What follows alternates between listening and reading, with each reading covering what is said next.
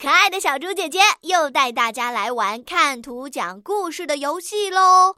来看看今天的图片。哎呦，这是在哪里呢？风景真美。咦，这个小男孩又是谁呀？来给他起个名字吧。他的表情是什么样的呢？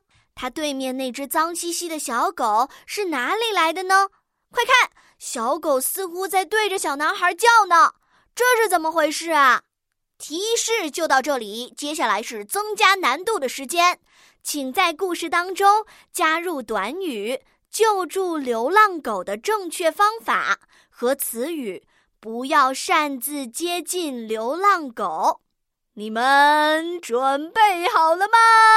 那么先点击暂停播放按钮，然后到留言区发挥你们天马行空的想象力，给小竹姐姐讲故事吧。